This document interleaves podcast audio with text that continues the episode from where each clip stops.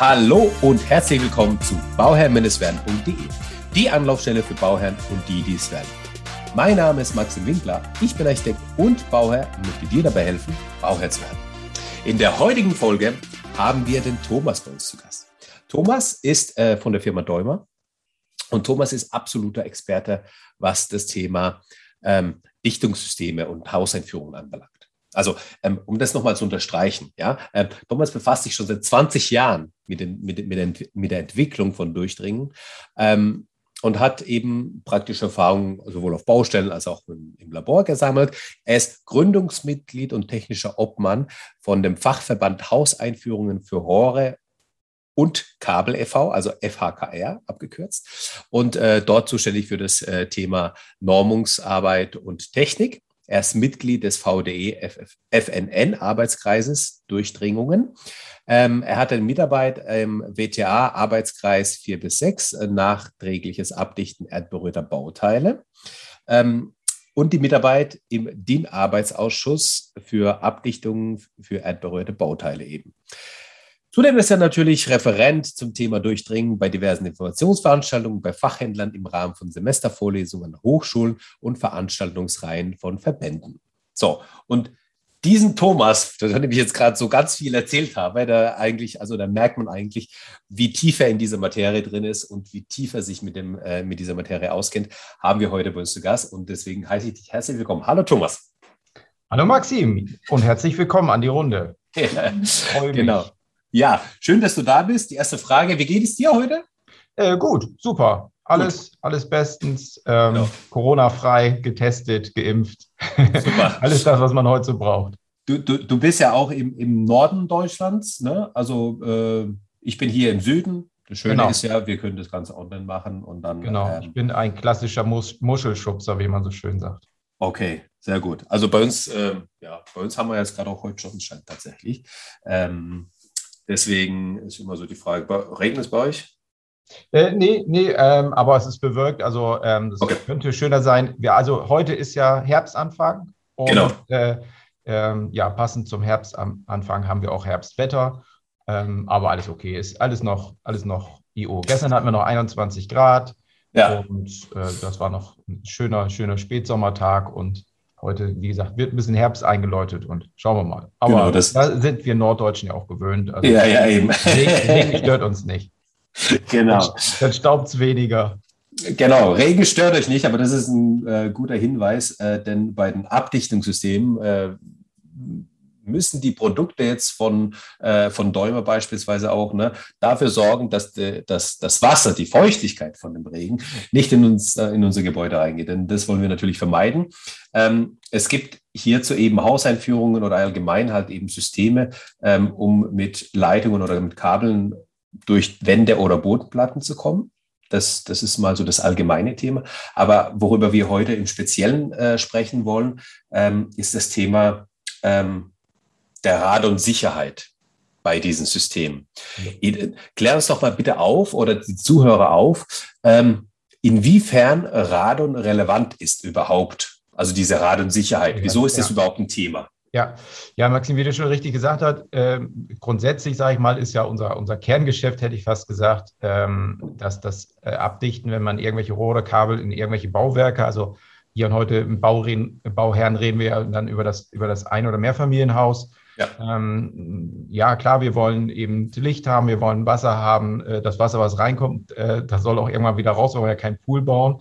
Äh, sprich, wir haben Abwasser wieder raus. Das bedeutet, wir müssen ja irgendwie diese Leitungen, die ja erdverlegt sind, irgendwie in unser Haus reinkriegen. Und dazu machen wir dann erstmal in unsere Gebäudehülle ein Loch, ähm, schieben die Leitung durch und dieser Übergang von der Leitung ähm, zu, zum Bauwerk oder zur Bauwerksabdichtung muss dann eben wieder verschlossen werden. Das sozusagen, dafür werden unsere Produkte genutzt. Mhm. Und klassisch ist es eben, wie du schon sagtest, der Feuchteschutz. Ne? Wir haben ja ähm, hin und wieder mal Regen, ähm, der dann reinläuft. Also selbst wenn unser Keller oder unsere Bodenplatte gar nicht im Wasser steht, also wir kein hohes Grundwasser haben, dann haben wir aber zumindest irgendwann hin und wieder mal im Frühjahr und im Herbst und äh, im Sommer auch, auch dann mal irgendwo Regen. Stellenweise jetzt durch den Klimawandel ist ja nun sehr extrem in einigen Gebieten ja dann auch mal ein bisschen mehr Regen. Ja. Also das, äh, denke ich, kennt auch jeder mittlerweile aus, aus den täglichen Nachrichten, dass wir eben immer wieder hören, ja, heute hat es so viel geregnet wie sonst äh, in einer Woche oder teilweise in einem Monat. Mittlerweile es wird ja immer häufiger, dass wir diese Extremwetterlagen haben. Das heißt, im Zweifelsfall läuft da eben mal zumindest eine gewisse Zeit eben Regen sozusagen unserer Wand vorbei. Das erzeugt zwar keinen hydrostatischen Druck, aber die Feuchte soll halt nicht ins Bauwerk kommen, beschädigt das Bauwerk. Ähm, und im Zweifelsfall, wenn es in den Keller kommt, haben wir halt auch einen feuchten Keller. Und wir nutzen unsere Keller heute ja auch ein bisschen hochwertiger als früher. Ähm, also ähm, ist das erstmal der feuchte Schutz. Und ja, wie du schon jetzt ja angesprochen hast, haben wir, haben wir da jetzt eigentlich noch einen Punkt dazu. Radon, Radongas. Mhm. Ich denke, die meisten können da gar nichts erstmal mit anfangen. Es ist also jetzt nichts Neues. Radongas war schon immer da. Ähm, Radongas entsteht letztendlich ähm, durch, den, äh, durch den Zerfall. Wir haben, wir haben ja in unserer Erdkruste äh, viele Gesteinsmaterialien. Und, ähm, und da sozusagen äh, zerfallen gewisse, zum Beispiel Uran und sowas, zerfällt dann eben und bei diesem Zerfallprozess entsteht das Radongas. Und das Radongas sozusagen geht jetzt, steigt nach oben aus, ähm, kommt dann, ich sage mal, wenn wir jetzt erstmal auf einer freien Fläche stehen, ähm, kommt jetzt aus der Wiese raus und sobald es auf der, sozusagen aus dem Erdreich ausgetreten ist, wird es eigentlich gleich in der Umgebungsluft so stark verdünnt, dass es für uns erstmal keine Relevanz hat. Also mhm. kommt halt raus, ähm, das zerfällt auch relativ schnell. Ich glaube, ist richtig in Erinnerung, 3,8 Tage ist die Zerfallszeit von Radon. Mhm. Ähm, also unkritisch. Sprich, wenn wir auf der Wiese liegen und dieses Radongas, was da jetzt ausströmt, äh, einatmen würden, dann ist das für uns eigentlich völlig unbedenklich. Ähm, was wir heute machen, wir bauen ja unsere Gebäude heute energetisch. Ich mache das immer so als, als, als Beispiel, wenn man jetzt eine Käseglocke nehmen würde und hält die jetzt auf, den, auf die Wiese, ähm, dann kann man sich vorstellen, dann wird ja unter dieser Käseglocke jetzt das Radongas langsam aufkonzentriert. Ja. Und wenn wir das jetzt einatmen würden, mhm. ähm, dann sieht das schon anders aus. Ähm, also die, man sagt hier in Deutschland, dass äh, wir im Jahr ungefähr ähm, 1900 ähm, Tote, also Lungenkrebstote haben, die mhm. auf Radon zurückzuführen sind. Mhm. Also Platz Nummer eins mit deutlich höheren Werten ist das Rauchen. Also alle, für die mhm. rauchen können, jetzt brauchen jetzt nicht mehr weiter zuhören, weil die sagen, es ist eh egal. Äh, dann macht das ein bisschen Rad und obendrauf dann auch nichts mehr. Die Kombination macht es dann allerdings dann doch noch ein bisschen stärker. Ja. Aber ähm, es ist eben nicht, es ist eben nicht zu, zu, zu unterschätzen, sage ich mal, das gesundheitliche Risiko. Wenn wir das ja. zum Beispiel mal ins Verhältnis setzen, ähm, in, in Deutschland sterben so im Mittel im Jahr 400 Menschen ähm, durch, durch Brand bzw. Rauchgase. Ne? Dass mm. irgendwo in, in, einem Gebäude ist, wo es, wo es brennt. Ähm, und jeder, denke ich, kennt in seinem Alltag, auch wenn er nichts mit Bauen zu tun hat, weiß, wie viel Aufwand man mit Brandschutz betreibt. Jeder, der arbeitet, kennt das, der hat einmal im Jahr irgendwie eine Brandschutzunterweisung und da gibt es Fluchtwege. In jedem Hotelzimmer gibt es da Aufwände und wir haben mittlerweile ja auch in vielen Bereichen Pflicht, Rauchmelder anzubauen. Also machen wir einen Riesenaufwand, mhm. jetzt, ja zu Recht, ne? Ähm, ja. Um, um, um diese Zahl, ich sag mal, möglichst zu verringern oder nicht noch zu erhöhen. Ja. Äh, dann, was auch jeder mit zu tun hat, äh, ist das Thema ähm, Verkehr. Äh, ich glaube, wenn ich so richtige Erinnerung habe, irgendwie so gute 3000 äh, Todesfälle hatten wir im Straßenverkehr. Ich glaube, 2019 war das. Mhm. Äh, die anderen Jahre auch nicht mehr. So, und wenn man dann mal guckt, 400, mhm. 3000 Tote im Verkehr, da weiß jeder, wie viel wir heute im Verkehr machen und Autos werden ständig mehr Auflagen und ABS und was weiß ich nicht alles. Ähm, dann ist 1900, liegt da ja genau in der Mitte und ich denke, das ist auch einfach nachvollziehbar, dass der Gesetzgeber dann einfach auch da eine Notwendigkeit gesehen hat, was zu tun. Ne, dass man einfach sagt, ja, das, das können wir ja nicht einfach so sagen, nur ja, da haben wir halt 2000 Tote, ist dann halt. Ja, ja. Ähm, finde ich, finde ich, muss ich, muss ich gerade kurz ein, ein, ja. einhaken. Finde ich eben ganz schön, wie du das auch dargestellt, grad, äh, dargestellt hast gerade, weil ähm, also die, dieses ins Verhältnis setzen. So, mhm. wenn man die reine Zahl hört, dann denkt man sich, also dann ist erstmal eine Zahl, dann ist mal eine Zahl im Raum und dann kann man die aber so nicht einordnen, ja. ja. Aber wenn du jetzt tatsächlich sagst, ähm, Brandschutz, ne, wie hoch der Aufwand ist. Natürlich ist dann so, wenn jetzt irgendwie äh, Brandschutz im Hotel oder sowas, dann mhm. sind halt immer sehr, sehr viele Personen auf einmal ja. betroffen. Ne? Es sind nicht Einzelpersonen äh, ja. über die Bevölkerung verteilt, sondern das sind dann sozusagen immer die Hotspots, ja. äh, die dann eben entstehen. Aber natürlich ist der Aufwand natürlich sehr, sehr hoch, was da passiert. Und wenn man sich jetzt auch natürlich vergleicht, ähm, mit den Verkehrstoten, äh, wie viel wir Auto fahren, wie viele Autos es gibt in Deutschland. Und dann ist die Zahl natürlich relativ gering, aber dennoch ähm, eben, also gar nicht so weit weg von, den, von, von der, von der Radon-Statistik jetzt. Ne? Ja, ja. Ähm, und wenn man das so in den Verhältnis setzt, dann merkt man eigentlich, okay, das ist jetzt nicht nur etwas, was irgendwo mal da ist und kommt irgendwann mal vor, sondern das tatsächlich natürlich eben vorhanden. Ja. Und ähm, das Beispiel mit der, mit der Käseglocke fand ich jetzt auch eigentlich ein sehr schönes Bild, um das zu veranschaulichen, was, ja. was, was das eigentlich auch sehr gut rüberbringt. Ja. Und da, da vielleicht noch mal eine Frage dazu. Jetzt wäre ja sozusagen meine laienhafte, also wenn ich jetzt Laie wäre, wäre meine laienhafte Ansicht ja die, ja gut, aber die Bodenplatte, das ist doch betoniert. Die ja. Wände, die da drauf äh, gemauert sind, die sind ja auch abgedichtet und ja. äh, da kommt ja kein Wasser durch. Wieso sollten denn die Gase denn durchkommen? Die können doch einfach rechts und links ab, ähm, ausweichen und dann haben wir gar nicht das Problem. Genau. Das ist ja auch die sozusagen dann die, die ideale Situation, weil wir das am Ende, am Ende dann tatsächlich haben bei unserem Gebäude. Ähm, die, die Realität sieht dann, sieht dann eben anders aus. Ähm, erstmal bedarf es ja, dass wir tatsächlich, wie du sagst, eine Bodenplatte oder einen Keller haben. Also es geht mhm. ja dann sozusagen nur um den erdberührten Teil, ähm, ähm, dass da das Radon sozusagen dann nicht ins Gebäude strömt. Ähm, wenn das dem tatsächlich so wäre, dass, dass das Gebäude, und das ist ja auch ausführbar, ähm, dass es tatsächlich, wie man so schön sagt, konvektionsdicht ist, also dass das Gas da nicht frei reintreten kann, mhm. dann habe ich eigentlich auch kein Problem. Also es mhm. ist auch jetzt nicht so, dass es einmal jetzt ein, ein riesen äh, äh, Zusatz jetzt wäre, den man jetzt betreiben muss, damit ich jetzt noch, also ich muss gar nicht zwingend mehr machen, ähm, das ist das Schöne eigentlich dabei, als was ich auch eigentlich für den Feuchteschutz mache. Die Realität sieht dann aber oft natürlich anders aus. Mhm. Ähm, und da deswegen sind eben gerade das Thema ähm, Bauwerksdurchdrehung, ne, weil die Frage, warum sprichst du jetzt mit Thomas, der sich mit Bauwerksdurchdrehung beschäftigt, über das Thema Radon, ähm, weil genau das das Thema ist. Diese, diese mhm. Rohrdurchführung sind eben einer der Haupteintrittspfade. Ne? Also es gibt vom Deutschen Bundesamt für Strahlenschutz gibt es auch ein sogenanntes Radon-Handbuch, wo man sich sehr gut über das Thema informieren kann. Und da sieht man auch, da werden gerade diese Leitungsrohrdurchführungen eben auch, auch als einer der Haupteintrittspfade genannt. Und andere sind zum Beispiel Risse. Also ich habe ich hab irgendwelche Risse in der Bodenplatte und sowas. Ähm, um das vielleicht nochmal auch, auch für die Zuhörer so ein bisschen, ich sag mal, greifbarer zu machen. Ähm, das, ne, also wenn wir uns jetzt vorstellen, das Radongas ist da irgendwo ähm, im, im Erdreich und jetzt stößt es sozusagen dann auf unsere Bodenplatte oder unsere Kellerwände. Ähm, dann, dass wir erst sozusagen, einmal müssen ja Öffnungen da sein, aber wie mhm. gesagt, die gibt es nun mal leider, wenn das nicht alles, alles vernünftig ausgeführt ist. Ähm, und jetzt haben wir einen zweiten Effekt. Ähm, wir bauen ja unsere Gebäude heute energetisch. Das heißt luftdicht. Ne? Also das mhm. erzeugt dann erstmal die Käseglocke. Wenn man, wenn ja. ich sozusagen mal dann so mich an den, an den Keller meiner Großeltern erinnere, wenn ich da runtergegangen bin, äh, ne, da musste man, äh, dann hat man den eigentlich auch als Lagerraum genutzt. Und wenn, wenn man da im Frühjahr oder im Winter runtergegangen ist, ja, dann besser hat man sich vorher nochmal einen Pulli angezogen oder eine Jacke eben kurz drüber, weil da unten war es auch kalt. Also da zog ja. vom einen Kellerfenster rein zum anderen wieder raus. Mhm. Das heißt, da habe ich auch eine sehr große Durchlüftung. Also die waren ja nie dicht, diese Keller. Die, da stand ja auch in vielen dann oft im Frühjahr, also meine Opa stand immer im Frühjahr, im Herbst immer auf Wasser, weil er eben nicht dicht war. Äh, dafür waren auch so ein paar abgesägte Gummistiefel oben an der, an der Treppe. Ähm, also ich habe die ja auch, ich habe mich da ja auch nicht lange aufgehalten. Hm. Ähm, und ich habe eine sehr hohe Durchlüftung gehabt. Das heißt, ja. da gab es kein Radon-Problem.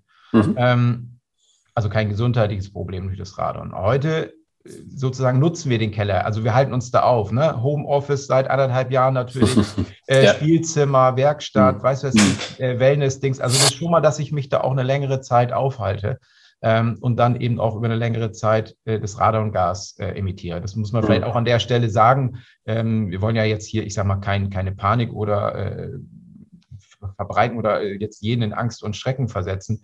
Also natürlich ist es nicht so, wenn ich da jetzt einmal, wir beiden würden uns jetzt äh, irgendwo treffen und mal jetzt in, in, so einen Keller gehen, der nicht dicht ist, wo eine hohe Radonkonzentration ist und wir beiden würden das Interview da jetzt führen. Ähm, und äh, dann äh, müssen wir beide Angst haben, wenn wir da jetzt diesen Keller genutzt haben für das Interview, dass wir dann äh, jetzt äh, morgen Lungenkrebs kriegen. Nein. Ja, klar. Also ich muss natürlich schon über eine längere Zeit auch eine hohe, äh, wir mal, Radonkonzentration einatmen. damit, ich sag mal, das Ding. Also, ne, auch wenn wir ja. beiden jetzt, äh, jetzt hier bei eine Zigarette rauchen, brauchen wir auch keine Angst haben, dass wir sofort Lungenkrebs.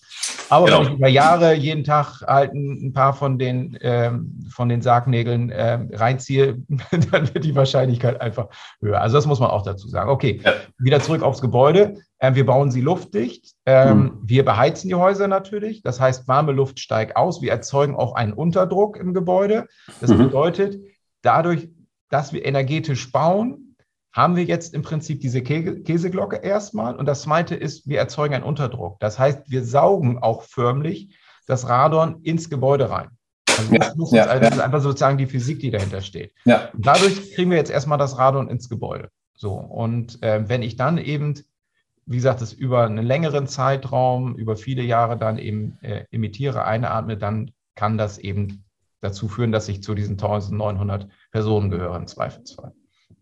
Ja. Es ist natürlich so, dass, ähm, also das ist jetzt auch nochmal so ganz naiv gefragt, bedeutet es aber auch gleichzeitig, immer wenn ich jetzt Radon im Gebäude hätte, äh, weil das Gebäude nicht ganz sauber ausgeführt wurde, nicht ganz dicht ist. Das ist ja auch der Punkt. Ne? Es geht ja nicht darum, dass die, also dass das System an sich falsch ist, sprich Bodenplatte, Wände, Abdichtung und so weiter, sondern es geht um diese Schwachpunkte, die einfach im Bauprozess entstehen. Und genau. das sind meistens, also in, in, meistens sind, wenn sowas passiert, das sind dann auch meistens Ausführungsfehler. Ja. Wes weswegen ich auch immer sage, bei Gewerken, also es gibt einfach gewisse Gewerke, die würde ich erstens nie selbst machen und zweitens auch die Firma, die das machen soll, vernünftig auswählen, dass es eine vernünftige Firma ist, die das ja. macht. Und dazu gehört unbedingt Abdichtung natürlich dazu. Und ähm, jetzt, jetzt meine naive Frage, bedeutet es auch gleichzeitig da, wo ich eben diese, diese, diese Gefahr der, der erhöhten ähm, Radon-Intensität äh, habe, dass, äh, ist, dass ich dann auch eben feuchte Schäden bekomme? Äh, ja, das, das kann natürlich zusammenhängen. Also, weil, äh, wie heißt es immer schön, Wasser hat zwar einen kleinen Kopf, ne? also das, das sucht sich auch seinen Weg. Ja. Aber wenn wir das erstmal, sagen wir wieder rein physikalisch sehen, ähm, Gas ist natürlich molekular noch, noch kleiner. Also mhm. Äh, alles, alles, sagen wir, was wasserdicht ist, muss nicht auch zwingend gasdicht sein. Äh, genau. Das schon mal so. Aber wenn ich natürlich, ich sage mal, jetzt davon rede, dass ich hier äh, rein über den konvektiven Weg, sprich, das ist, ich habe irgendwo Spalte, wo wo das Gas frei eintreten kann, mhm. ähm, dann, sage ich mal, kann ich auch in den meisten Fällen davon ausgehen, dass ich dann auch ein Feuchteproblem auch gleichzeitig, also wenn da Wasser ansteht, dann kommt das Wasser auch rein. Also so kann ich von ausgehen. Genau. Also wir reden hier jetzt, jetzt nicht über irgendwelche ho sehr hohen äh, Gasdichtheiten. Auch vielleicht, um das vorwegzunehmen äh, für die Häuslebauer, es bedeutet jetzt nicht, dass ich jetzt eigentlich morgen jetzt, ich sage mal, einen gasdichten Keller bauen, also ein, ein Druckbehälter bauen muss, ne? weil ich da mhm. beim Kompressor ähm, äh, hohe Gasdrücke drin speichern will. Ne? Da weiß ich ja, da brauche ich ja irgendwie, ich sag mal, einen Stahlkeller, in Anführungsstrichen, übertreibe jetzt mal. Ja. Das ist das Schöne, auch das Strahlenschutzgesetz hat eigentlich nicht mehr gefordert, dass man einfach sagt, wenn du die Regeln zum Feuchteschutz einhältst, das heißt, baust du deine, deine erdberührte äh, Bodenplatte, Kellerwände so, dass ich sage mal, der Feuchteschutz erfüllt wird, dann hast du auch automatisch einen ausreichenden Schutz vor Radon. Ja. Also will damit sagen, was du auch sagst, es bedeutet jetzt nicht, ich muss jetzt auf einmal noch mehr tun, als ich jetzt früher tun musste. Da genau. kann ich über die Bauern schon mal beruhigen. Nee, ihr braucht eigentlich nichts anderes machen, als was ja eigentlich sowieso schon immer gemacht werden müsste. Wenn ihr, wenn ihr eine Bodenplatte im Keller habt, ihr wollt energetisch bauen, ihr wollt keine Feuchte, wir wollen ja keinen Schimmelpilz haben, wir wollen keine Feuchteschäden haben. Ähm, das heißt, wenn das Gebäude ordentlich, vernünftig gebaut ist, das ist das, was wir eigentlich sowieso haben wollen, dann können wir, brauchen wir auch das Thema Radon, können wir sofort einen grünen Haken dran machen. Standardbau, aber bitte ordentlich mit ordentlich, genau. Also ordentlichen, mit ordentlichem Material und mit einer genau. guten Ausführung, genau. damit es einfach sauber ist. So, genau. das ist der, der, der ganz, ganz wichtige genau. Punkt. Und das ist eigentlich auch der Hintergrund, warum, warum die Rohrdurchführung dann wiederum eine der Hauptrittseinpfade für Radon sind weil ja, wir Däumer denken natürlich darum, die Welt dreht sich um, ähm, um Rohrdurchführung. Das ist immer das Das ist so das beliebte ja. Nischenthema, wo keiner was mit zu tun haben will und mhm. was dann in der Praxis, wie du es auch vorhin sagtest, äh, man ja gerne der eine zu dem anderen schiebt, weil es ist ja die Verbindung von der Rohrleitung zum Bauwerk. Also mhm. wer macht es jetzt? Der, der das Rohr verlegt, äh, der das Kabel reinlegt, also ist es der Elektriker, ist es der Tiefbauer, ist es der Maurer, weil der macht ja die Bauwerksabdichtung, ist der Bauwerksabdichter. Also idealerweise möchte es immer keiner haben, sondern es soll mal eine andere machen. Ja. Ähm, und an vielen Stellen wird es auch nicht wirklich mit geplant. Das ist auch das, was wir feststellen. Das mhm. heißt, es wird dann auf der Baustelle gelöst mit dem, was da ist. Mhm. Und jeder und, und keiner, egal welche, welche Berufszweig es hat, hat es auch in seiner Ausbildung, dieses Nischenthema Bauwerksmanagement. Mhm. Ja. Und das ist sozusagen dann wiederum die, eben die Praxis. Keiner kennt sich so richtig tief mit aus, auch wenn es eigentlich relativ einfach umzusetzen ist. Ähm, und ähm, ja, und führt dann eben dazu, dass es oft gar nicht abgedichtet. Also der Klassiker ist so das Lieblingsbild, naja, der, der Bauunternehmer, der die Bodenplatte macht, der sagt, naja, da, da müssen ja noch irgendwie ein paar Kabel hinterher rein. Ich stelle dir da mal so ein KG-Rohr, so ein Abwasserrohr mit hin vorher, dann gieße ich die Bodenplatte, mal davon abgesehen, dass der sich auch keinen Kopf macht, wie außen vom KG-Rohr zum Beton eine Abdichtung ist. Das heißt, mhm. da fehlt dann auch gerne schon mal äh, äh, so ein ganz einfacher Mauerkragen vielleicht, der nur ein paar Euro kostet. Äh, und schon hätte ich auch zwischen KG-Rohr und Beton eine vernünftige Dichtheit. Geschweige denn, wenn derjenige, der seine Kabel, der Elektriker beispielsweise, aber wie gesagt, das gilt auch für alle anderen, will hier nicht den Elektriker schlecht machen, ja. ähm, seine Kabel einzieht, dann macht er sich auch keinen Kopf dazu, ähm, ähm, dass zwischen den, zwischen den Kabel und dem, und dem KG-Rohr, das ist ja ein freier Querschnitt dann. Ne? Und mhm. dann kann natürlich, wenn Radon irgendwo in dieses Rohr eintreten kann, weil es außen auch irgendwo nicht, äh, am Ende nicht abgedichtet ist, dann hat Radon natürlich einen einfachen großen Querschnitt, wo es ganz einfach reingehen kann. Und das sind auch, sagen wir mal, so die typischen Beispiele, wenn ich mit, mit, mit äh, Instituten spreche, die auch diese Radonmessung vor Ort machen, mhm. äh, dann sagen die immer wieder, also einer mit der, der häufigsten Fälle, die wir dann feststellen, wir, also wir messen dann im Raum, stellen fest, wir haben da hohe Radonkonzentration, dann fängt man an zu detektieren, na, wo kommt es denn rein? Ja. Ähm, und dann sind das ganz oft eben genau unsere Rohrdurchführung oder Kabeldurchführung. Mhm ähm, wo man dann merkt, oh hier, hier strahlt es relativ hoch rein und dann guckt man ja und dann oft freier Querschnitt oder nur mit Bauschaum ausgefüllt. Bauschaum ist eben nicht gasdicht. ähm, ja, das ist ja das ja. Lieblingsheilmittel, ne? Bauschaum. Ja, ja. Schon, genau. Ähm, ja, und, und dann dichte ich das nachträglich eben einfach ab und das ist auch kein Riesenaufwand. Also macht dann eine vernünftige Dichtung hin und schon ist das Thema erledigt. Und schon habe ich auch keine hohe Radonkonzentration. Also, ne, so beispielsweise, ich hatte es vor kurzem, Einfamilienhaus auch äh, ohne Keller, Mhm. Genau das, was ich gerade gesagt habe, Kabel-KG-Rohr. Mhm. Mhm. Man hat gemessen 1200 Becquerel, 1200 mhm. Becquerel dort im, in den Räumen. Äh, wie gesagt, nicht unterkellertes Gebäude. Ähm, hat dann dort einfach zwischen den Kabel und dem KG-Rohr diesen Spalt äh, abgedichtet. Ähm, und, äh, und anschließend hatte man 30 Becquerel. Wow. Ja. Und ähm, da jetzt nochmal direkt die Frage dazu, wie kommt man dazu als Bauherr, so, so, so, eine Messung überhaupt machen zu lassen? Also wie, wie kommt man auf das Thema? Ja, das ist, das ist im Prinzip genau das nächste Problem. Wir müssen wissen, ähm, Radon kann ich weder riechen, schmecken noch sehen. Genau. Das heißt, ja. Ob wir hier Radon haben oder nicht, wissen wir nicht. Ähm, da vielleicht auch, auch ein kleiner Tipp ähm, für diejenigen, der es einfach, ich sag mal, sagt oder jetzt vorhat zu bauen oder auch schon gebaut hat. Ähm, es, es war so nach diesem Strahlenschutzgesetz, was Ende 2018, also im Dezember 18, ähm, sozusagen gültig geworden ist, mhm. ähm, waren auch alle Länder dazu aufgeführt, also sozusagen verpflichtet, mhm. ähm, in, ihrem, in ihrem Land sozusagen äh, zu ermitteln, wo habe ich ähm, ja, Gebiete, wo ich mit sehr hohen Radonkonzentrationen zu rechnen habe. Das sind die sogenannten Radon-Vorsorgegebiete. Mhm. Bis Ende 20 mussten die sozusagen von den Ländern ermittelt werden. Und ich kann jetzt auch äh, auf der Internetseite von meinem äh, Land gucken oder auch beim Bundesamt für Strahlenschutz gibt es so eine Übersichtskarte, wobei mhm. ich kann schon mal vorwegnehmen, äh, es gibt nur sehr wenig Gebiete, die als Radon-Vorsorgegebiete gemacht wurden. Ich glaube, da hat der eine oder andere auch ein bisschen den Trick geschummelt und hat einfach die Fläche ein bisschen größer gewählt. Ähm, also ist dieses, ich sag mal, die, die Regelung, die dazu führt, ob das ein Rad- und Vorsorgegebiet oder nicht ist, ich glaube, also ich werde ein bisschen vorsichtig damit. Ähm, man konnte eine ganze Zeit lang, ich weiß nicht, wie weit das immer noch möglich ist, ob das eine oder andere Land das immer noch anbietet. Ich habe es zum Beispiel gemacht hier in Niedersachsen. Ich wohne ja in Niedersachsen.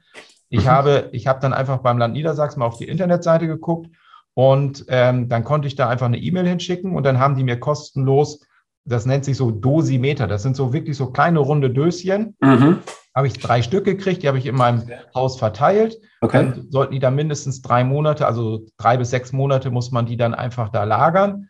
Ähm, sozusagen, die imitieren dann auch die Radonkonzentration und mhm. dann schickt man die wieder zurück. Das geht dann ins Institut und die werten dann aus, sozusagen, was ist für eine Mittelradonkonzentration. Mhm ich habe das Ergebnis bekommt man dann auch, ich hatte 70 Becquerel. Also mm, ähm, mm. auch da nochmal, der Referenzwert ist, ist 300 Becquerel, der sozusagen, der, wo man drunter bleiben sollte.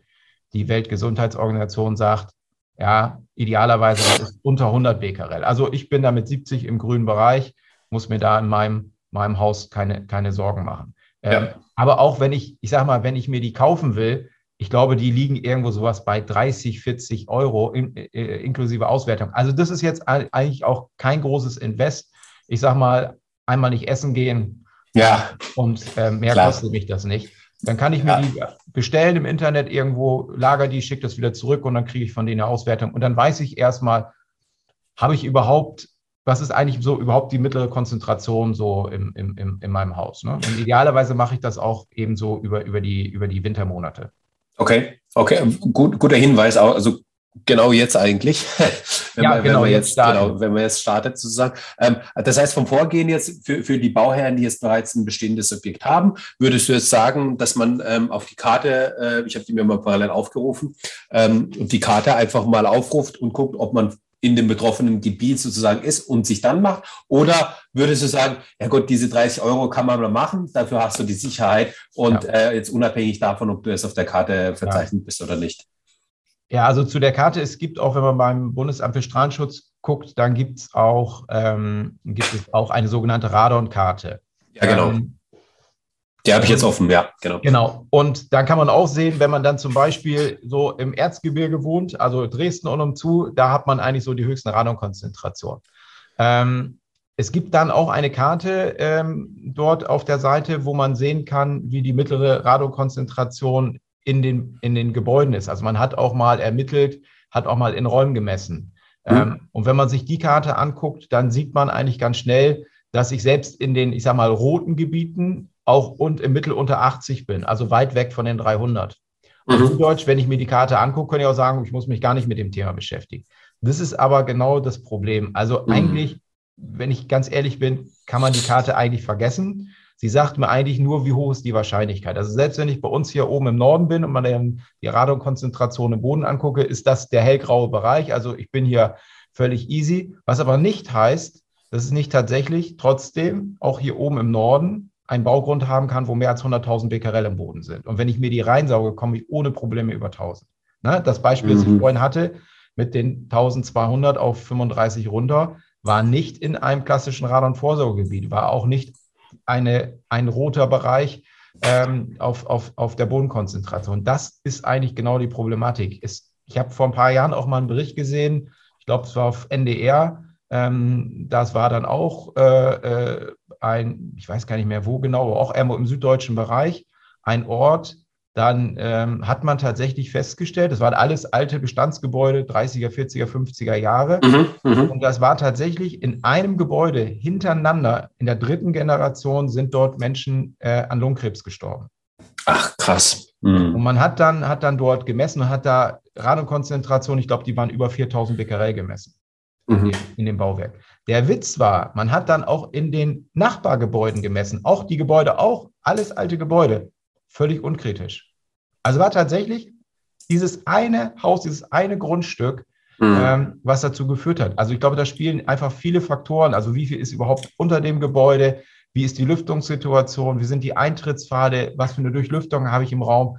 Also ich sage mal, im Allgemeinen, ich glaube, die Masse hat kein Problem. Ich mhm. glaube, die meisten werden auch feststellen, dass sie keins haben, was aber nicht heißt, ähm, dass, dass ich nicht punktuell ein Problem habe. Also ich kann eigentlich nur jedem empfehlen, einfach einmal messen. Wenn ich ein Bestandsgebäude habe, wie gesagt, die Wahrscheinlichkeit ist sehr hoch, dass ich keine hohe Umkennzeichen sein, dann bin ich aber sicher, dann weiß ich das. Und wenn ich hohe habe, dann kann ich eben suchen gehen. Ja. Und meistens, sag mal, sind die Lösungen auch, auch irgendwo noch wirtschaftlich. Klar, aber ich kann auch Extremsituationen haben. Aber dann ist es auch gut, dass ich das weiß. Ne? Ja. Ähm, und für die, die noch bauen wollen, das, was wir vorhin schon gesagt haben, legt einfach Wert drauf, achtet drauf, dass der erdberührte Teil, der Feuchteschutz, vernünftig ausgeführt ist. Ne? Und das, auch so Details wie, wie Übergänge, ne? dass ich Wand auf Bodenplatte, dass da, dass da eine vernünftige Abdichtung ist, dass da keine Risse sind, äh, Lichtschächte, dass die vernünftig angedichtet, Rohrdurchführung, dass da einfach eben einfach so eine einfache Dichtung da eingebaut ist. Also was ich immer schön sehe, die meisten Bauherren kennen das vielleicht, die jetzt aktuell gerade bauen, dass sie von ihrem Versorger sozusagen dazu aufgefordert werden, eine, ein sogenanntes Bauherrenpaket, so eine Mehrsparen-Hauseinführung einzubauen. So, und wenn ich bei uns so hier über die Neubaugebiete laufe, ist natürlich Berufskrankheit. Ich, ich gucke immer, guck immer in den Keller und auf die Bodenplatten. Ja. Ähm, dann sehe ich jetzt überall bei uns, weil hier, sagen wir, bei uns äh, im Gebiet ist zum Beispiel die, die EWE, e, der, der, der Netzbetreiber, ähm, die fordern eben auch heute, ähm, dass da so eine DVGB-geprüfte Hauseinführung eingebaut werden soll. Dann mhm. sehe ich da überall schön unsere Mehrsparen-Hauseinführung stehen, vor die Bodenplatte gegossen wird. Und dann sehe ich die drei, vier Abwasserrohre, die da auch stehen. Da ist nichts.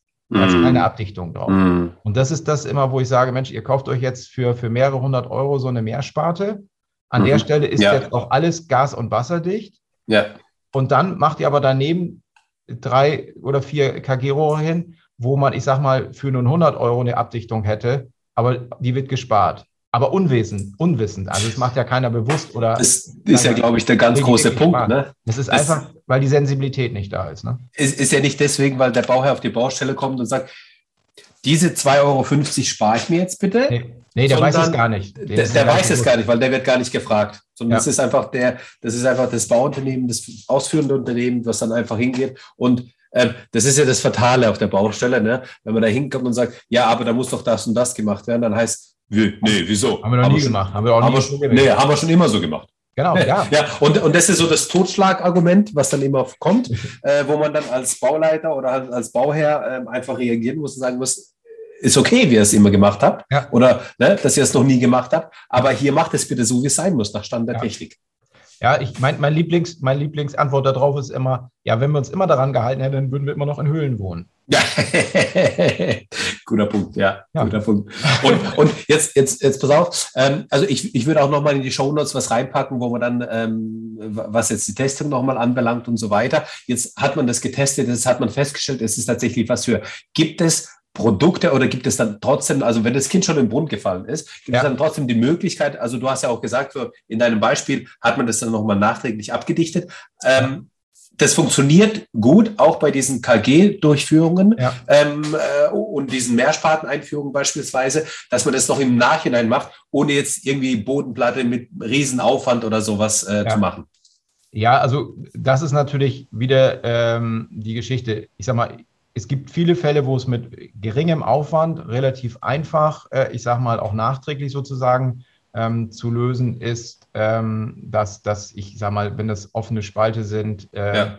ich sage mal Risse in der Bodenplatte, äh, ich sage mal, wenn ich es früh genug erkenne, dann kann ich die vielleicht einfach auch verpressen. Äh, ist da natürlich schon mal ein Fertigfußboden drüber und die superklasse Keramikfliese oben drauf, äh, ich dann feststelle, dass da irgendwo unten drunter ein, ein Riss in der Bodenplatte ist, wo mir das Radon jetzt reinströmt und dann, ich sage mal, irgendwo außen, äh, ne, habe schwimmenden Estrich, weil ich Fußbodenheizung habe und dann kommt das nämlich dann, messe ich nämlich schön da, wo der Randdämmstreifen ist, dass es da mir schön hochzieht. Ja. Ähm, dann ist schon mal die Frage, wo ist der Riss? Weil das, wo es innen sozusagen dann irgendwo an der Wand rausströmt, heißt ja noch lange nicht, dass da der Eintrittspfad ist. Der kann irgendwo mitten im, im Raum in der Bodenplatte sein.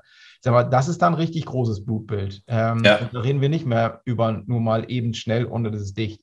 Wenn es dann, ich sage mal, idealerweise sowas ist, wie ich gerade besprochen habe, dass es einfach ja. nur, ich sage mal, so eine Rohdurchführung, wo gar nicht abgedichtet wurde, mal ja. halt eine passende Abdichtung dafür rein, ist das mit, ich sage mal, ganz geringem Aufwand und geringen Kosten erledigt. Ähm, das kann man immer nicht so sagen. Deswegen ist natürlich, gerade wenn ich im Bestandsbau bin, mhm. ich sage mal, ist einfach dann irgendwann natürlich irgendwo so eine Grenze, wo ich sage, abdichtungstechnisch wäre das nicht mehr wirtschaftlich. Also ja. den Aufwand, den ich betreiben muss, nachträglich das Gebäude noch abzudichten, das ist einfach, ja, Klar. ich sag mal, auf gut Deutsch, abreißen, neu bauen wäre dann fast günstiger. Aber dann muss man auch sagen, dass, dann ist einfach auch, dann kann ich es trotzdem äh, immer noch äh, lösen und auch, sagen wir mal, wirtschaftlich und mit vernünftigen Mitteln lösen. Dann muss ich das eben lüftungstechnisch machen. Genau. dann eigentlich ja sag mal, Bestand eigentlich meistens die vernünftigere Lösung. Das heißt, ähm, dann kann ich eben nicht abdichtungstechnisches lösen, kann ich verhindern, dass es reinkommt. Dann muss ich in den anderen Weg gehen. Ich hole es mir wieder raus. Also ich, ich verdünne. Ja. Da, da gibt es vielfältige Möglichkeiten. An, an da gibt es auch mittlerweile Firmen, die sich lüftungstechnisch darauf spezialisiert haben. Ähm, es geht zum Beispiel, wenn ich zum Beispiel einen Keller habe, ne, dann kann ich zum Beispiel auch lösen, wenn ich sage, ich, das ist ein Keller, den ich, wo ich mich nicht lange aufhalte. Ich kann zum Beispiel die Türen, die nach oben gehen, auch abdichten. Ne? Ich kann da Türen bauen, die, die luftdicht sind und dass das Radon erstmal gar nicht nach oben kommt. Und dann ja. kann ich unten, ich sage mal, ein einfaches Lüftungsgerät machen, das mir das einfach raussaugt äh, und nach draußen fördert. Ähm, es gibt auch sogenannte Radonbrunnen. Das heißt, ich, ich sozusagen, ich würde dann außen im Erdreich sozusagen ähm, äh, die Luft schon absaugen, sozusagen, dass sie gar nicht, gar nicht die Chance hat, reinzukommen. Ich sauge sie weg und puste sie ins Freie. Also da gibt es lüftungstechnisch dann, dann ähm, eben Möglichkeiten, ähm, wo ich im Gebäude oder auch außerhalb des Gebäudes sozusagen einfach dafür sorge, dass ich das Radon entweder äh, verhindere, dass es zum Gebäude kommt oder wenn es drin ist, wieder rausziehe. Ne? Also es ist dann auch so lösbar. Das ist dann meistens, wenn ich wirklich so, so ein Problem habe, wo ich nicht mehr so einfach rankomme, ist das dann die nächste vernünftige Maßnahme. Ne? Also nachträglich versuchen, das dicht zu kriegen, wo ich ja. rankomme. Keine Chance. Aber das ist, glaube ich, ein ganz, ganz wichtiger Punkt, weil, weil man, wenn man einfach weiß, also wenn man die Tatsachen kennt, dann weiß man, wie man reagieren kann. Ne? Oder mhm. da gibt es dann Lösungen dafür, sage ja. ich jetzt mal. Ne? Und wenn man beispielsweise weiß, okay, ich habe hier erhöhte Werte und ja. ich habe hier drei Durchführungen, die, sage ich mal, nicht fachmännisch gemacht wurden oder einfach ja. gemacht wurden oder wie auch immer, dann würde ich die probieren, erstmal abzudichten, so von, als einfachste Mittel, dann nochmal eine Messung machen und gucken, wie sich verhält. Ja. Wenn es dann immer noch so ist, dass es noch irgendwie erhöht sein sollte, dann ja. ist einfach nur ähm, damit leben können. Also ja. einfach gucken, dass man die Lüftung besser hinbekommt. Ja. Vielleicht eine dezentrale Lüftung äh, mit, mit einzubauen oder sowas nachträglich genau. ist ja auch nochmal möglich. Ähm, über solche Elemente einfach versuchen, dann genau. umzugehen. Okay, aber wenn jetzt die Bauherren ganz am Anfang stehen und ähm, sich jetzt die heutige Folge angehört haben und sie ja. sagen so, okay, das ist ein wichtiges Thema. Ich ähm, habe das sowieso, ich kriege da sowieso immer wieder die Rückmeldung von den Zuhörern, ja. dass sie sagen, hey, ohne den Podcast hätte ich jetzt auf das nicht geachtet, das nicht geachtet. Jetzt ja. kommt noch ein zusätzlicher Baustein, auf den man achten sollte, wie so oft. Und ähm, ähm, das zeigt aber auch wiederum, wie komplex einfach Bauen ist. Ne? Also ja, Themen, ja. die man nicht auf dem Schirm hat, sind ja. auf einmal präsent und sind auf einmal da. Und äh, da, damit muss man einfach umgehen. Aber so, jetzt will der, jetzt will der Bauherr ähm, sein Haus bauen, äh, Leitungen durch Bodenplatte oder durch äh, Kellerwände eben durch, also erdberührte Bauteile durchführen. Ähm, kann ich das machen, sowohl durch ähm, Bodenplatte als auch durch die Wände oder gibt es da auch nochmal Unterschiede? Ähm, ja, Oder Einschränkungen? Nee, keine nicht. Also ich, ich kann eine Rohrdurchführung, also das ist ja sag mal, immer abhängig. Meistens, wenn ich ein Haus ohne Keller habe, dann kann ich ja nur durch die Bodenplatte. Genau. Aber im Keller gehe ich im Allgemeinen durch die Wand. Ne? Also mhm. ich sag mal, mein Keller hat ja im Allgemeinen drei Meter Tiefe. Die Rohrleitungen werden in, ich sag mal so, in ungefähr ein Meter Tiefe verlegt. Ne? Also Trinkwasser frostfrei. Das heißt, warum will ich dann die Leitung noch versuchen, unter das Gebäude zu führen und von unten reinzugehen? Das genau. macht auf gut Deutsch eigentlich keinen Sinn, da gehe ich immer durch die Wand. Und es gibt für beides Lösungen. Aber vielleicht nochmal, auch nochmal eben äh, sozusagen für die, die jetzt bauen wollen. Wir hatten ja vorhin schon gesagt, im Allgemeinen einfach nur auf den Feuchteschutz achten und gut ist.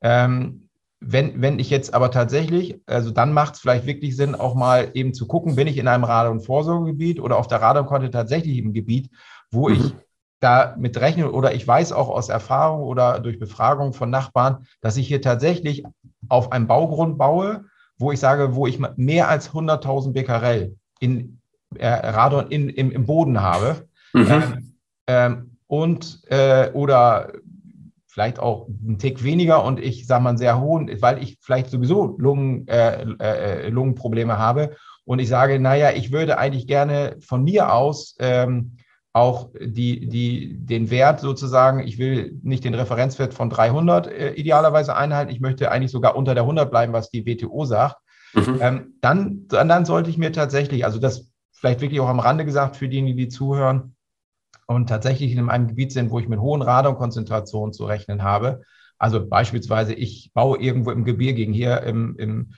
in Norddeutschland, äh, im Harz, äh, klar, Erzgebirge, Mittelgebirge, überall da, da habe ich eben auch einfach die höchsten Radonkonzentrationen, teilweise mehrere hunderttausend Becquerel im Boden. Ähm, dann sollte ich mir tatsächlich Gedanken darüber machen, ob ich nicht äh, eben, und das ist auch das, was ja das Radon-Schutzgesetz ähm, vorschreibt, wenn ich in diesen Radon-Vorsorgegebiete bin, dass ich dann Zusatzmaßnahmen treffe. Also da gibt es dann eben auch ähm, Produkte, die, ich sage mal jetzt für die Bauwerksabdichtung angeht, ähm, wo ich dann nochmal eine zusätzliche Sperrfolie sowas mit einbringe. Das ist auch gar nicht so ein riesen mm, mm. Und was so Systeme wie Durchdringung und sowas angeht, Ähm, das ist auch das, was wir vom FARK, also von, unser, von unserem Fachverband gemacht haben. Ähm, wo jetzt auch für die Zuhörer, ähm, ne, die, also die Internetseite ist www.fhrk.de, also ist nicht die Fachhochschule des Roten Kreuzes. ähm, ähm, da, da findet man auch Broschüre, eine Broschüre dazu, Radon sicheres Bauen. Die ist auch, ich sag mal, äh, kompakt. Ich kann mir natürlich auch das Radon-Handbuch, was ich vorhin gesagt habe, vom Bundesamt für Strahlenschutz kostenlos runterladen. Ähm, aber das ist schon, sag mal, da kann ich schon, da kann ich schon studieren drinne. Wer das, ich sag mal, einfach sich erstmal ein, ein etwas dünneres Werk haben will und sagt, ja. vielleicht erstmal so einen Überblick dazu, glaube ich, ist unsere Broschüre Rad und sicheres Bauen auch da ein ganz guter Hinweis. Ähm, und wir haben jetzt, wir werden demnächst auch ein Merkblatt rausgeben ähm, zu dem Thema Durchdrehungssysteme für den Radonschutz. Ähm, und wo wir auch sagen, okay, für, ich sage mal, den normalen Grundschutz, der, ich sage mal, in weit über 90 Prozent der Fälle erreicht, mhm. reicht es auch, wenn die Produkte einfach einen Nachweis haben, dass sie, ich sage mal, den Feuchteschutz erreichen. Also, ne, dass sie einen Nachweis gemacht haben, sind vernünftige ähm, Abdichten gegen Wasser. Mhm. Ähm, wenn ich tatsächlich in einem Radon-Vorsorgegebiet bin, also wo ich mit hohen Radonkonzentrationen zu rechnen habe, oder eben ich will gezielt eine sehr, sehr niedrige Radonkonzentration im Brand, dann kann man eben nur, das werden wir auch empfehlen, dann auch Produkte einsetzen, die eben nicht nur verhindern, dass das Gas konvektiv ins Gebäude kommt, sondern auch äh, Diffusion. Also man muss ja wissen, das Radongas geht durch jedes Material durch, also auch durch so eine Gummidichtung geht es durch. Ja. So, aber wenn der Widerstand, ich sage mal, das nennt sich diese Radondiffusionsrate, muss man wieder ein bisschen technisch werden, das mhm. heißt, äh, das, da misst man, wie lange oder wie lange braucht das Radon, um da durchzukommen. Ähm, ähm, dann sozusagen, je dicker das Material ist, äh, oder wenn es eine gewisse Dicke hat, dann schafft mhm. das Radongas sozusagen nicht schnell genug da durchzukommen. Mhm. Ähm, das ist letztendlich ein Vorteil, das Radon zerfällt relativ schnell. Ähm, und es gibt da so einen Wert, Faktor 3. Das heißt, wenn, wenn die Material Dicke dreimal den Faktor hat als die Radonkonzentration, dann zerfällt sozusagen 95, mehr als 95 Prozent des Radons schon auf dem Weg durch die Gummidichtung oder durch das Material. Das heißt, auf der anderen Seite kommt schon gar nichts mehr an. Mhm. Das ist die dann die sogenannte Diffusionsdichtheit. Mhm. So, und das ist das, was wir vom FHK empfehlen. Was übrigens auch, die ist ähm, auch jetzt gerade ganz aktuell rausgekommen, natürlich auch die Normung beschäftigt sich mit dem Thema. Auch da bin ich jetzt ähm, dann demnächst äh, im Teil 2 tätig. Es gibt eine DIN TS 18117. Der Teil 1 ist jetzt gerade im September erschienen. Ähm, da werden erstmal das Thema ähm, Begriffe und sowas äh, definiert. Und Teil 2 geht es dann jetzt um die baulichen und Baugrundmaßnahmen. Ähm, also da wird dann sozusagen auch genormt, was muss man jetzt tun. Und auch da differenziert man eben nach diesem Grundschutz und diesem erhöhten Schutz. Das heißt, ähm, hm. Da muss ich mir natürlich schon Gedanken machen, wenn ich dort baue, dann sollte ich vielleicht auch dann wirklich was machen. Und dann empfehlen wir eben auch, was das Thema Rohrdurchführung angeht, eben dann Produkte einzusetzen, wo dann auch Nachweis gebracht wurde, dass die eben auch nicht nur konvektiv dicht sind, das können die ja eigentlich alle, äh, sondern dass die, ähm, dass die eben auch diffusionsdicht sind. Und da muss man halt einmal sein Produkt eben prüfen lassen und gucken, geht auch das Gas nicht ähm, auf dem ähm, diffusiven Weg eben mhm. zu schnell durch. Ne?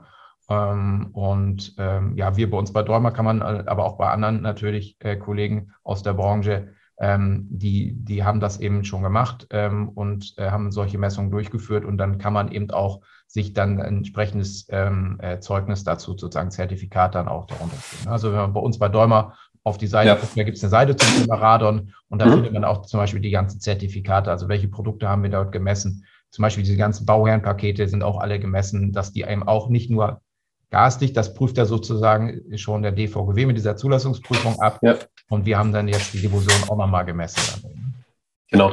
Und also das geht, das geht dann wirklich, also äh, äh nur um es nochmal eben vor Augen zu führen, es geht tatsächlich um jegliche Öffnungen oder halt Durchdringungen von erdberührten Bauteilen. Also darum ja. geht es jetzt. Also nicht, ja. nicht jetzt beispielsweise die klassische äh, ähm, ähm, Abluft der, der, des Trockners, den man im Keller hat, der dann äh, über, also über der Erdoberfläche rausgeht, damit die Luft ja. entweichen kann, genau, ähm, sondern eben erdberührt. Und das ja. sind halt eben meistens die Hauseinführungen, wo dann also die Medien, Strom, Wasser, ähm, Abwasser, und ja. so weiter ins Gebäude kommt, ja. ähm, Gas, was auch immer, ja, und ja. Ähm, eben teilweise auch nachträglich eingebaute, das ist vielleicht auch nochmal ein Punkt. Ja, ja, ja.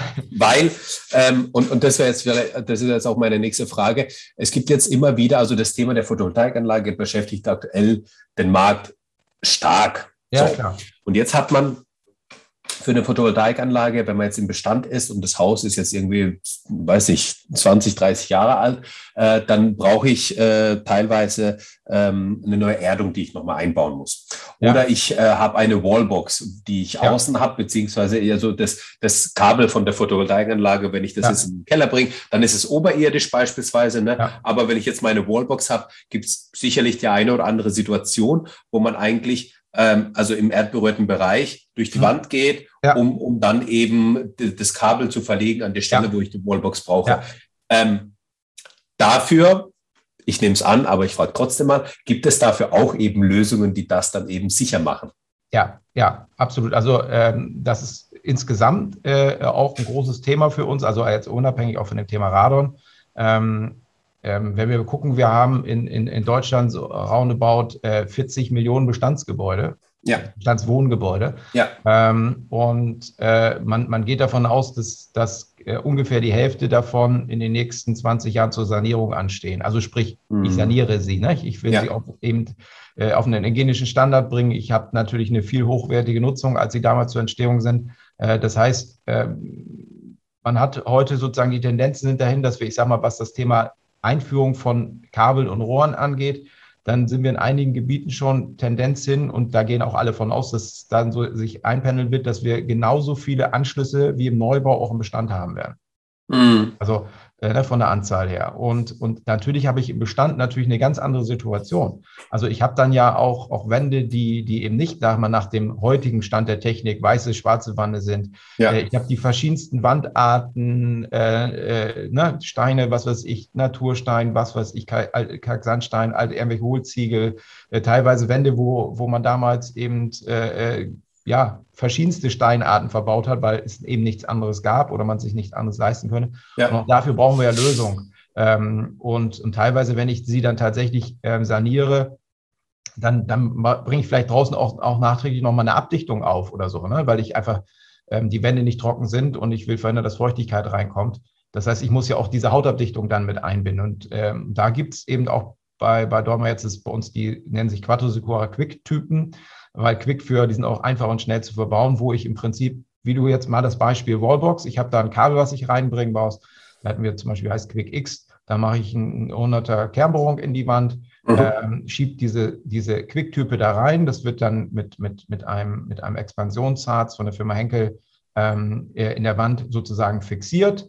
Ähm, und dann kann ich draußen ist so ein großer ähm, äh, Gummidichtflansch, ähm, den ich dann gegen die Wand und gegen ein sogenanntes Hülsrohr, was wir mitliefern, also ein Stück Kunststoffrohr, was sozusagen die, die Wandstärke überbrückt, dann auch abdichtet. Und dann kann ich über dieses Leerrohr-Hülsrohr dann meine Leitung einbringen und dann habe ich dann ein Abdichtelement, wo ich dann zwischen dem Hülsrohr und den Kabeln abdichte. Also habe den. Vorteil, ich kann das Ganze wirklich wieder an die Bestandswand ohne Riesenaufwand äh, ähm, äh, einbauen also wir haben äh, letzt einen gehabt, äh, der hat, der hat dann, das war dann zwar für Abwasserrohre, die saniert wurden, ähm, der hat da das erstmals das Produkt selber eingebaut, drei Stück nebeneinander und hat dafür eine halbe Stunde gebraucht. Mhm. Ja. Also da sieht man, das geht auch wirklich einfach äh, schnell.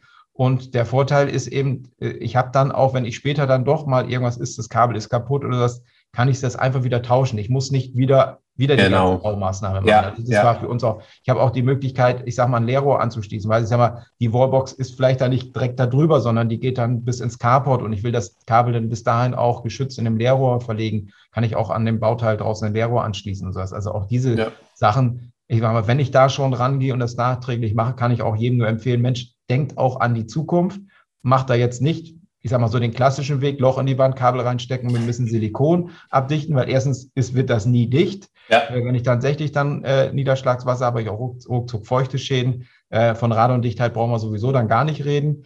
Ähm, Und was soll das alles? Also wir reden da auch nicht über, über immense Kosten. Also ein Bauteil liegt äh, Bruttolistenpreis irgendwo bei keine, ich glaube 100, 120 Euro oder sowas. Ja. Mhm. Also das ist, das ist auch alles jetzt kein, kein, äh, kein, ich sag mal, wirklich Gesamtrieseninvestition, die ich da ja. machen muss. Aber dann habe ich es sauber, ich habe es sicher ähm, und äh, ich bin auch zukunftsfähig. Ne? Wenn dann doch später, ich brauche nochmal ein Kabel, keine Ahnung wofür, weil man dann irgendwie sich einen Gartenteich anlegt und braucht da nochmal ein Stromkabel für, ja, dann kann ich das da auch noch wieder mit reinbringen. Also gibt es auch eine Möglichkeit, durch eine so eine Durchführung mehrere Kabel ähm, oder auch Rohre durchzuführen. Da gibt es verschiedene Varianten. Ähm, oder halt Genau, oder, oder halt eben äh, ähm, Thema der LAN-Verkabelung, ne? also ja. für den Garten, für, ja. für den Carport, äh, da wo die Wallbox ist und so weiter und ja. so fort. Also das ist ja.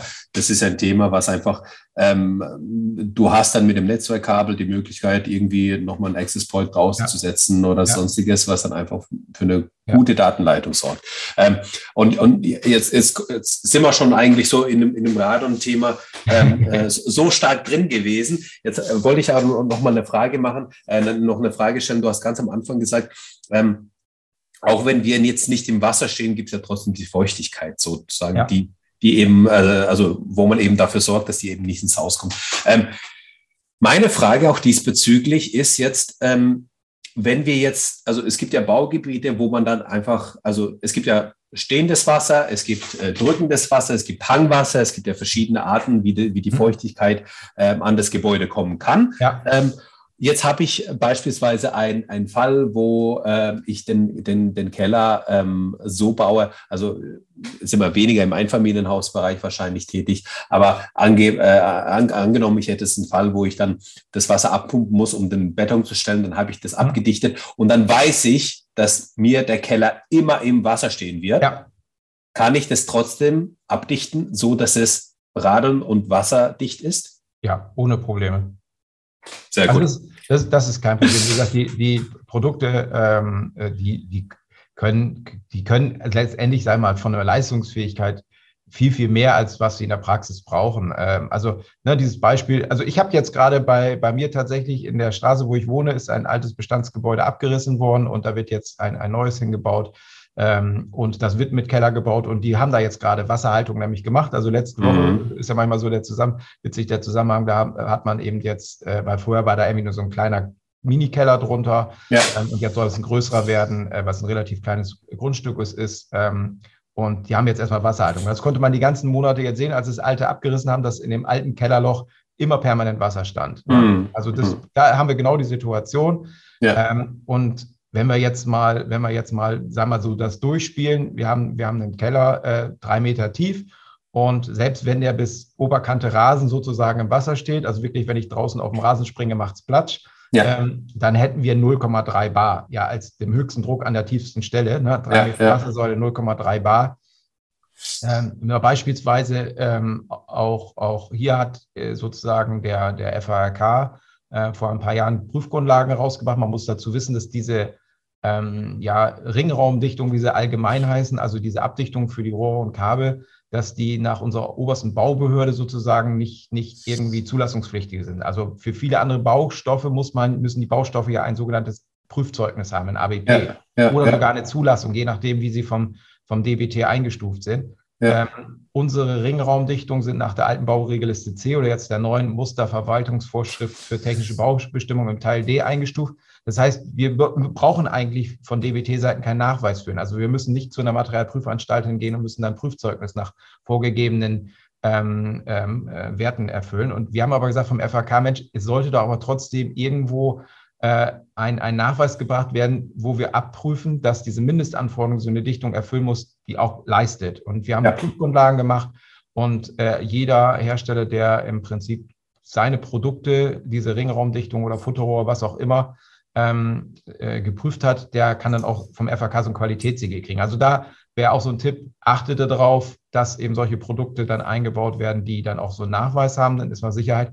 Und um das Beispiel wieder 0,3 Bar aufzunehmen, also die müssen da mindestens eine Dichtheit von einem Bar nachweisen. Mhm.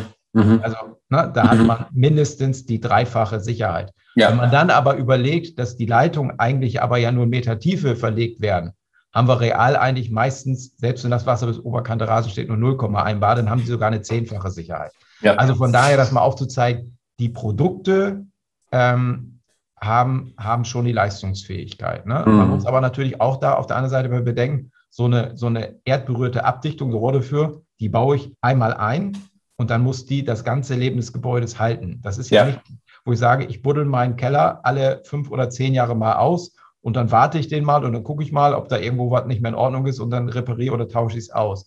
Ähm, das zeigt auch eben wiederum auch, dass, dass man für dieses, ich sag mal, Nischenprodukt, mhm. äh, was so keiner auf dem Schirm hat, äh, äh, dann doch einen gewissen Anspruch trotzdem an die Qualität sich äh, vielleicht entscheid dazu entscheiden sollte, ähm, weil es muss eben auch im Zweifelsfall 40, 50, 60 Jahre lang funktionieren. Ne? Sehr guter Punkt. Und äh, damit komme ich auch nochmal zu dem Punkt. Ähm, also du bist jetzt von der Firma Däumer, ne? Ähm, ja. Er gibt ja auch eine gewisse Garantie raus, wo er sagt, okay, da garantieren wir, dass dieses Produkt diese Zeit hält. Natürlich, wie man es so oft hat, die Garantie ist so ausgelegt, dass da natürlich ein gewisser Puff, gewisses Puffern äh, mit, mit eingeplant ist. Ähm, wie hoch werden die Garantie, dass man da die Sicherheit hat? Ja, also wenn man sozusagen erstmal das Thema Gewährleistung angeht. Gewährleistung mhm. ist ja das, was jeder bringen muss. Und da sind wir ja, ich sage mal, in unserer Branche fünf Jahre Gewährleistung. Mhm. Das muss sozusagen ja jeder Hersteller sowieso bringen. Ja. Ähm, Garantie ist ja etwas Freiwilliges, äh, ne, was ein Hersteller bringt. Und da sind wir zurzeit auch der Einzige in der Branche, der das für diese Produktgruppe macht. Und wir geben 25 Jahre Garantie auf unsere Produkte. Mhm. Also das ist schon mal eben nicht nur, dass wir überhaupt was geben, ähm, sondern auch dann Stück. Und jetzt kommt eigentlich das Entscheidende dabei.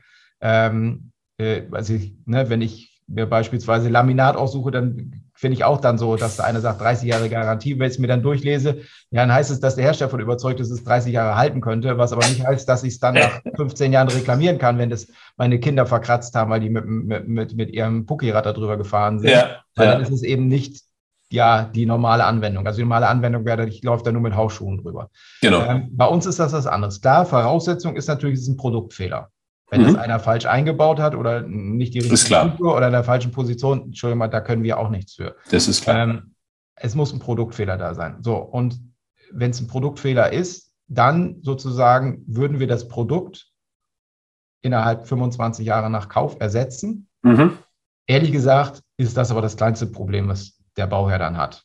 Weil ob ich mhm. dann eine Dichtung, ich sag mal, für 100 Euro selber bezahlen muss oder ob die Hersteller mir den umsonst schickt, das ist nicht mein, das ist eigentlich, das, das nützt mir am Ende des Tages nichts, ja. weil wir sind erdberührt. Das heißt, da muss einer kommen und muss draußen wieder aufgraben. Mhm.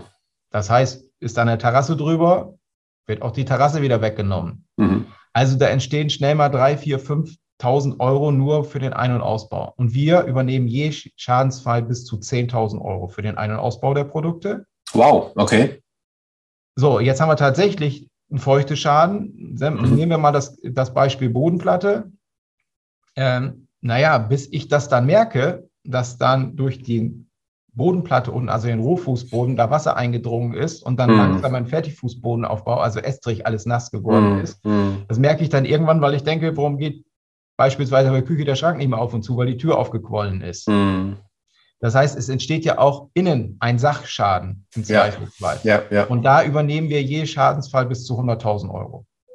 Wow, okay.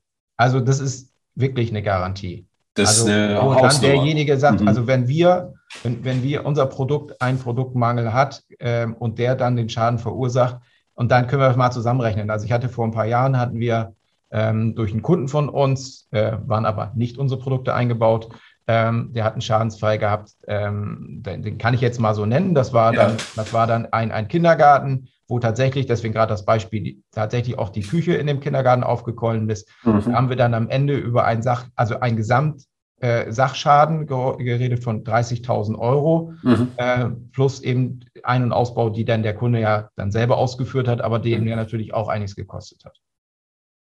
Das ist, ja, das ist, aber also, da merkt man schon, dass, also, wenn man äh, mit einer Garantie äh, für so eine lange Zeit mit solch hohen Summen reingeht, ja. dann ähm, glaube ich, steckt auch was dahinter. Da steckt auch was dahinter, ja. Na, was aber auch dann natürlich allgemein vielleicht auch mal für die Zuhörer, dass man das auch nochmal ins Verhältnis sehe. Ich ja. rede hier über, über die Verwendung eines Produktes, was erstmal im Verhältnis zu den, zu den Gesamtkosten meines mm. Bauwerks eigentlich extrem minimal ist. Ja. Aber wenn ich es nicht, also sag mal, da an der falschen Stelle gespart hat, dann kann es im Zweifelsfall der Schaden das zigfache sein. Also da reden wir eben, genau. dann reden wir dann wirklich über, über keine Verhältnismäßigkeit mehr. Ne? Also das ist, ich bin da ruckzuck im, im vierstelligen Bereich dann. Ne? Und, und äh, das muss man ja auch ehrlicherweise sagen, ne? wenn, wenn da irgendwie Produktfehler da ist, äh, dann tritt er halt nicht in den ersten fünf Jahren auf, wo, wo man halt das eben sehen kann, sondern das sind halt einfach, das sind einfach Schäden, die treten nach vielleicht zehn Jahren auf oder ja. sowas. Ne? Weil das einfach, also es braucht einfach seine Zeit, bis die Feuchtigkeit sich sammelt und sammelt und über ja. die Jahre und da. Man ne? muss natürlich auch sozusagen auch, auch wir, wir reden ja hier über auch, auch, auch Produkte, sage ich mal, auch die Materialien altern ja. Ne? Also auch da mhm. ähm, ist das natürlich ein Alter. Klar, wenn es ein Montagefehler war, dann hat man den, dann hat man den Fehler meistens schon vorher, weil das ist immer nur die Frage, ist wann klar. kommt der erste ja. ordentliche Regenschauer also, und, aber auch da, wie du sagst, ist jetzt, also auch das äh, vollkommen richtig. Der Schaden ist da nicht sofort da. Ne? Also, nur weil es Wasser eingetreten habe ich nicht so einen Schaden. Also, das ist oft auch so, was man in der Praxis lebt. Ähm, das merkt man erst so ein halbes Jahr, anderthalb Jahre später. Mm, ja. Also, das kann sich schon auch eben hinziehen. Ne? Also, bis, bevor der, der, der, der, der Schaden wirklich erkennbar wird. Ne? Genau, genau. Es genau. ist, ist jetzt nicht so, dass ich da ja, wenn es gar nicht abgedichtet ist und ich habe da richtig Druckwasser vor der Wand stehen, also wenn wir dann wieder sind, das wirklich Druckwasser, ja, dann habe ich sofort. Ne? Ja. Aber die, der Großteil der feuchte Schäden ist ja nicht, dass das Gebäude im Druckwasser steht, sondern wie es nach Norm heißt, bodenfeuchte, nicht drückendes Wasser. Der Lastfall ist eigentlich der, den wir am meisten haben. Das heißt, wir haben eben immer einen feuchten Erdreich und diese Feuchtigkeit zieht halt langsam rein und der Schaden, der fängt dann langsam an, sich aufzubauen. Und da ist vollkommen richtig, wie du gesagt hast, da kann das dann wirklich in den meisten Fällen sein, dass es nicht in den ersten fünf Jahren auftritt, sondern das merke ich wirklich erst später. Und ja. das sind eigentlich dann ja eigentlich die häufigsten Schaden, weil eben auch der Lastfall, Bodenfeuchte, nicht drückendes Wasser, der, der ist, den wir zumindest im Ein- und Mehrfamilienhausbau auch am allerhäufigsten haben. Ne? Hm, hm, genau. Also dieses Szenario, ähm, da ist wirklich jetzt Druckwasser und da spritzt jetzt auf einmal wirklich Wasser in den Keller. Ähm, das ist dann eher wieder die Extremsituation. Ne? Aber ja, ja, ja. Ja.